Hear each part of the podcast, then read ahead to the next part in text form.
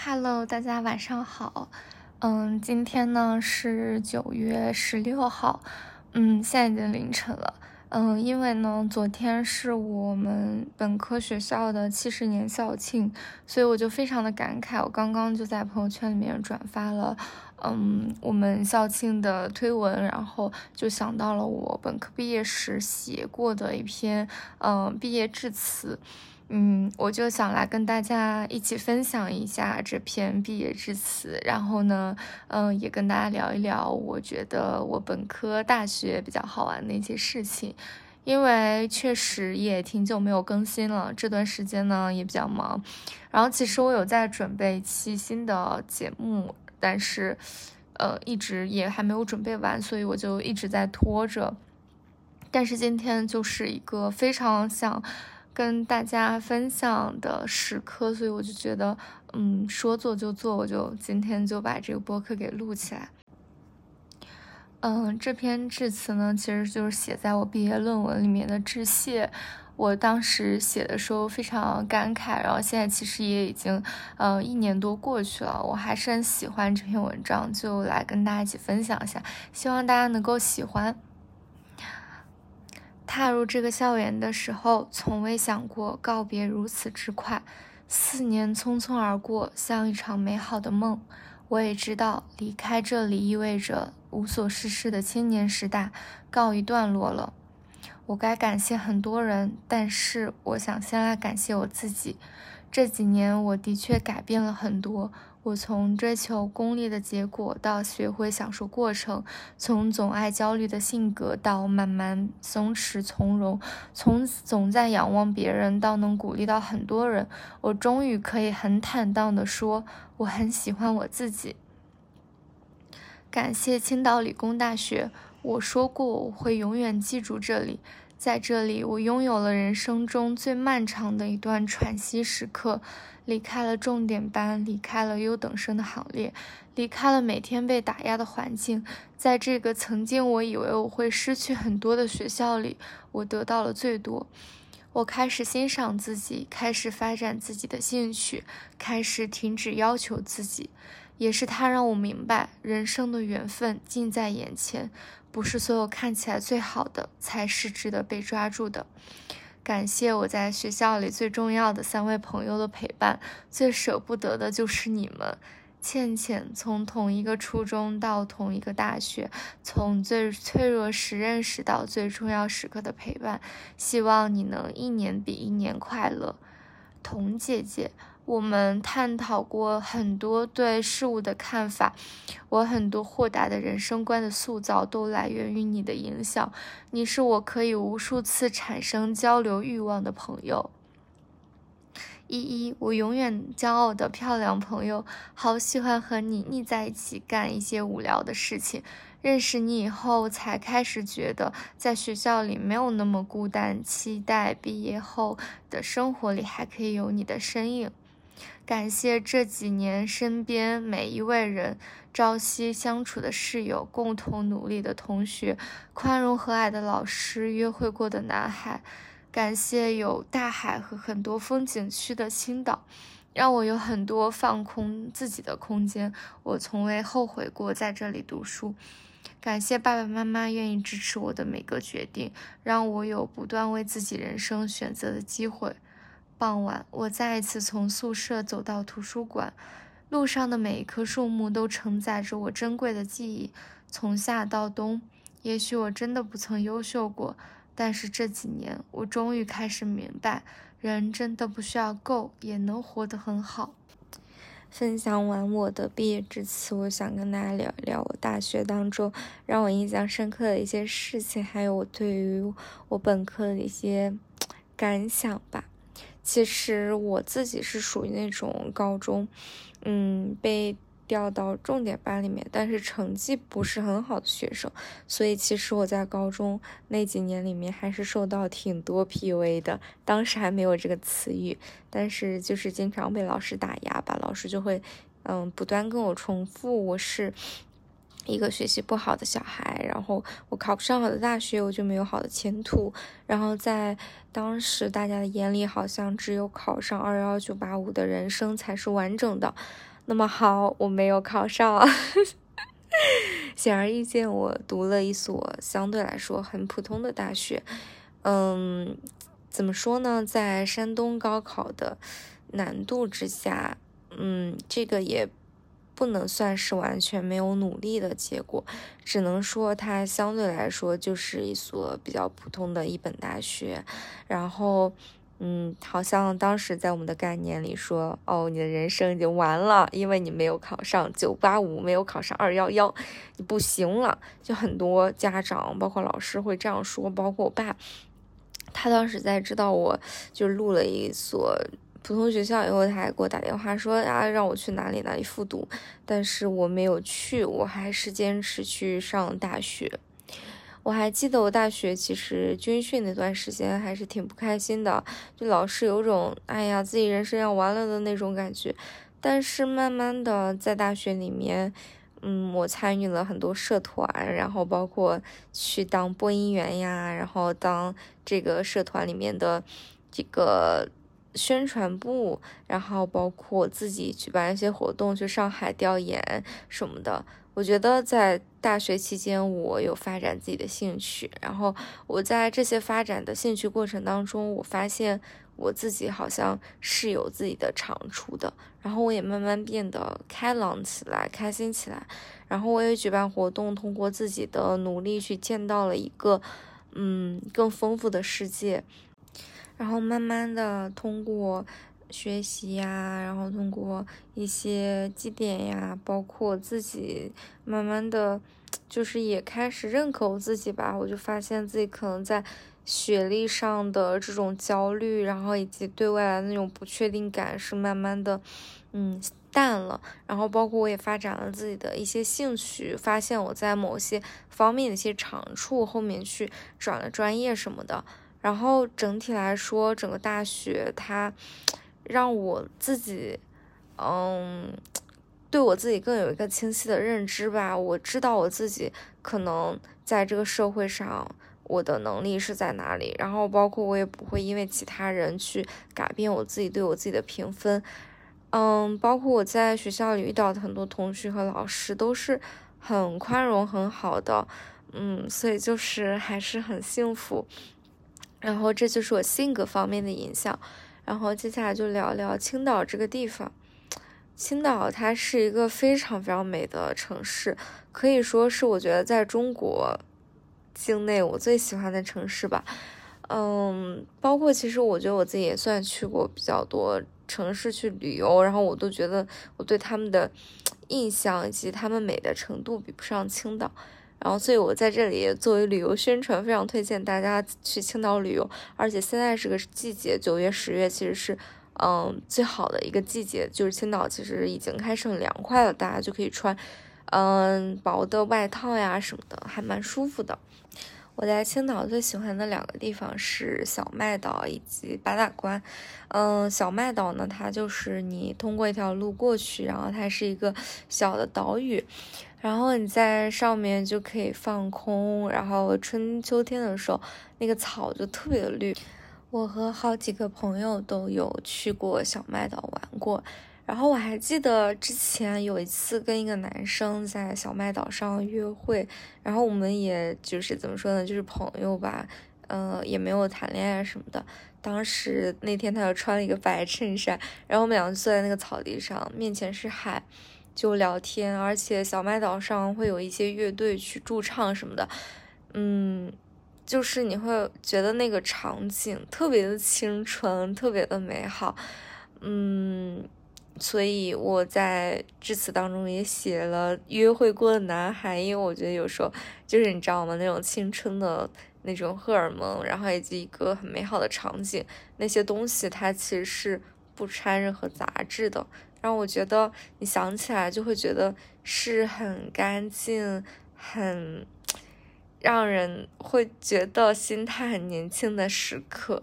然后八大关呢，它其实就是一个，嗯，山吧算是。然后你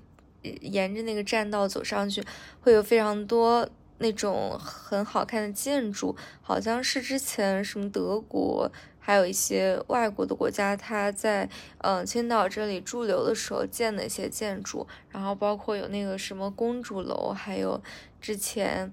一些名人的故居。然后整个地方里面有一些房子呀、树木呀、山呀、海呀，然后就是汇聚在一起的一个地方。如果是晴天的时候，八大关那个地方的那个海就特别特别的蓝，嗯，它不是那种去踩的那种沙滩的那种海，它就是那种石头，然后下面就是海，然后海边有路，哎呀，想起来就真的特别特别美。嗯，很喜欢这个地方。可惜青岛它是一个旅游城市吧？就是如果你想要，就是年轻的时候奋斗，可能青青岛它没有一个非常好的一个呃工作机会。哎呀，但是如果以后回嗯去生活的话，还是一个很好的选择。然后呢，再聊一聊我大学的一些朋友。说实话，我觉得大学这几年认识的人还是改变了我很多。嗯，包括我有一个朋友，他特别喜欢读哲学书，他是那种会让我跟他相处非常平静的人。我以前其实挺爱焦虑的，我记得我最严重的一段时候，我坐在那里就非常心慌，我会觉得那个心突突跳，然后特别被焦虑，然后。做不下去实际性的事情，就一直在担心未来还没有发生的事情。但是我这个朋友，他就是那种跟他在一起，你都会觉得很安定、很平静，你会觉得没有什么事情是大不了的，所有的事情都可以解决。他的态度也一直都是这样，他也是一个非常优秀的人。嗯，所以我在那种感染下，我也慢慢的变得比较。自得一点，然后比较放松一点，嗯，其实离开他以后，我自己焦虑的性格又就是又回来一点，嗯，但是我也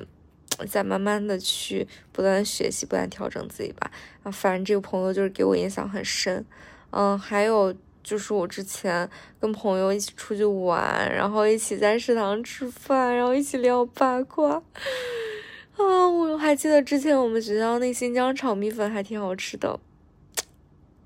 嗯，包括之前我们在社会实践当中认识的朋友，大家就会一起在操场上去喝酒呀，然后晚上吃烤串呀，就，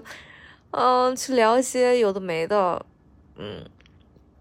包括，嗯，其实我大学学的是工科嘛，我们班里面有非常多的男生，嗯，就是只有呃三四个女生这样子，然后。嗯，虽然这个行业它是一个歧视女性的行业，呃，但是在班里面，因为女生比较少，然后班里面男生还是挺照顾我们的。嗯，就有时候那时候考前复习的时候，就有一些同学他就会把他自己就是嗯做好的笔记什么的就发给我看，就让我去学，就更轻松的去备考嘛什么的。然后包括我们之前做实验呀什么的。就也会有同学帮我们去弄一些实验器材、机器，然后平时去，呃，开一些会啊什么的，都挺照顾我们的。哎，说说特别想哭，因为，哎，还是觉得特别好。嗯，虽然大学也有一些不开心的事情吧，但是你就是毕业以后，就是那些不开心的事情就全都没了，就想到都是那种非常好、非常幸福、非常。让人去想回去的时刻，我有一个很想回去的瞬间，是我记得那个时候应该是我上大三、大二时候吧，嗯，应该已经快十二月份，就十二月底了的时候，快过年了。那会儿好像比我大一届的那些学长学姐他们要考研，应该是过几天就考研吧。嗯，那天青岛有流星，就是。天气预报报道了嘛？嗯，而且那个流星来的很晚，它是晚上，嗯，好像是过十二点，反正是就是天已经很晚，就是宿舍已经锁门了，那个流星才出来。嗯，而且那天是满天的星星，特别多星星。嗯，我们很多人就想出去看嘛，然后就跟宿管阿姨商量，阿姨就把我们放出去看了。然后那天就看到操场上非常非常多的人。嗯，在那个宿舍的天台上也有很多人，大家就一起在操场上喊各种各样的许的愿望，就希望自己考研上岸呀，还有什么的。然后我那天是一个人出去看的，我穿了一个非常长的羽绒服，因为青岛的冬天很冷很冷。然后我就站在那个操场上面，呃，戴着帽子抬头看，就是我真的看到了好几颗流星。然后我那天也闭着眼睛去许愿，但是我已经忘了我许的是什么愿望。然后你就能看到很多人在操场上躺着去许愿、去看流星、去嗯聊天。就是非常的对未来的事情洋溢着热情的那种。就是那天我抬头看星星，我就也有一种幸福的想要掉眼泪的感受。我现在想起来这个场景，我也觉得幸福的想掉眼泪，真的特别美好。可能，嗯，就是在校园里。而且那个时候应该已经是有疫情了，大家就是封校也出不去，嗯，但是你就是能够在那样一种大家对于未来不确定的时刻，那种动荡的环境里面，那种被封在学校里面，嗯，没有办法出去，然后去期待着每个不确定的明天的时候，还能在操场上看到那么多人，就是。去喊，然后去加油鼓劲儿，去去说自己对于未来的一些，就是那种愿望，就很好很好。嗯，最后就来聊一聊我们宿舍。嗯，其实我本科的时候我们是六人间嘛。嗯，我们宿舍里面就是就是六个女孩子，然后有一个女孩子她是重庆的，剩下的都是山东人。就你知道，女生坐在一起，有时候我们经常会，比如说，我们可能会两个人去突然吐槽另外一个室友什么的，就大家互相之间有时候在背后也会说别人的小话。但是前两天我跟我本科室友，我们两个就聊天，就说到这个事情，我们就说，就是毕业以后都特别怀念本科的宿舍。就是你虽然在那个时候你会啊，有时候会有一些啊小摩擦，然后你会去吐槽别人，然后会怎样。然后，但是你你能知道你们之间是有感情的，就是你们无论是背后怎么说，就是就是大家还是会在一起吃饭，还是会在一起玩，还是会庆祝生日。就是我们当时宿舍的室友，就是他们。就是每次都会给我过生日，因为啊，好像只有我的生日是在就是上学的时候，其他人的生日就是在放假的时候，所以我每次就是会出去过生日，然后大家就是会，嗯，就是会真心的感觉为你祝福这个样子。其实我本科毕业以后这两年我都没有过生日，就是，嗯，有一次是我临近毕业的时候那次生日，因为。那时候就是考研刚结束，然后我就考的，就是没有达到我的预期，所以就可能也没有心情过吧。然后，嗯，在我申请学校读了研以后，那次生日就是非常非常平静，甚至周围都没有人知道那一天是我的生日。就是长大了以后。离开了那种集体生活，你就会发现，无论你的同事还是同学，大家都是挺匆忙的，嗯，就好像你不敢让别人停下来为你庆祝，就是那种心情，然后自己好像也觉得，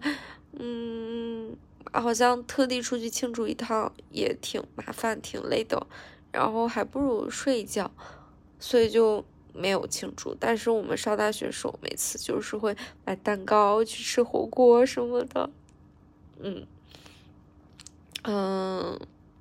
然后我们就聊这个事情，然后他就说他上研究生以后，大家就虽然是在一个宿舍里面，但经常都是自己做自己的事情，然后自己去上课什么的，就互相之间没有很亲密。嗯，但是我们之间之前都是啊，会一起去拿快递，就做一些很无聊的事情。而且我最最感谢的就是，其实我之前我虽然是一个怎么说呢，就是我自己有时候自我感觉还挺良好，但是我又没有那么自信，就是可能我的自信，唉，怎么说呢？就是有时候也会受到很多打压，特别是我爸，他是一个对我要求很严格的人，他经常会就是在我做的没有那么好的时候，去对我说一些比较打压的话，比如说。他就会说，我可能没有办法让他去完全满意之类的。但是我的室友，他们就是会无时无刻的鼓励我，而且我们都是北方人嘛，就是北方人本身就很热情，这点也是我来了南方以后，我觉得我确实是感受到很多落差的一点。然后每天早上起来去上课的时候，我有时候会化妆，然后室友看到我就会说：“啊，你今天好漂亮，你今天又变美了。”然后今天这个衣服好漂亮，就是你无论是什么样的形象，他们都能夸你。而且我跟我室友一起去食堂吃饭，他又说：“哎呀，他说即便你穿的很朴素，但是别人还是在看你，就是长得真的非常好看。”就是会有非常多肯定的词语去表达我。而且我们一起出去，然后我室友其实都是那种不太会化妆，然后也不太化妆的人，但是他们不会说，嗯，因为我出去我化了妆，他们没有化妆，他们就怎样，他们就是会非常开心的给我拍照，然后去鼓励我，我非常感谢他们。说实话，我希望他们未来都无论在什么行业，然后做什么事情都能够开开心心的，嗯。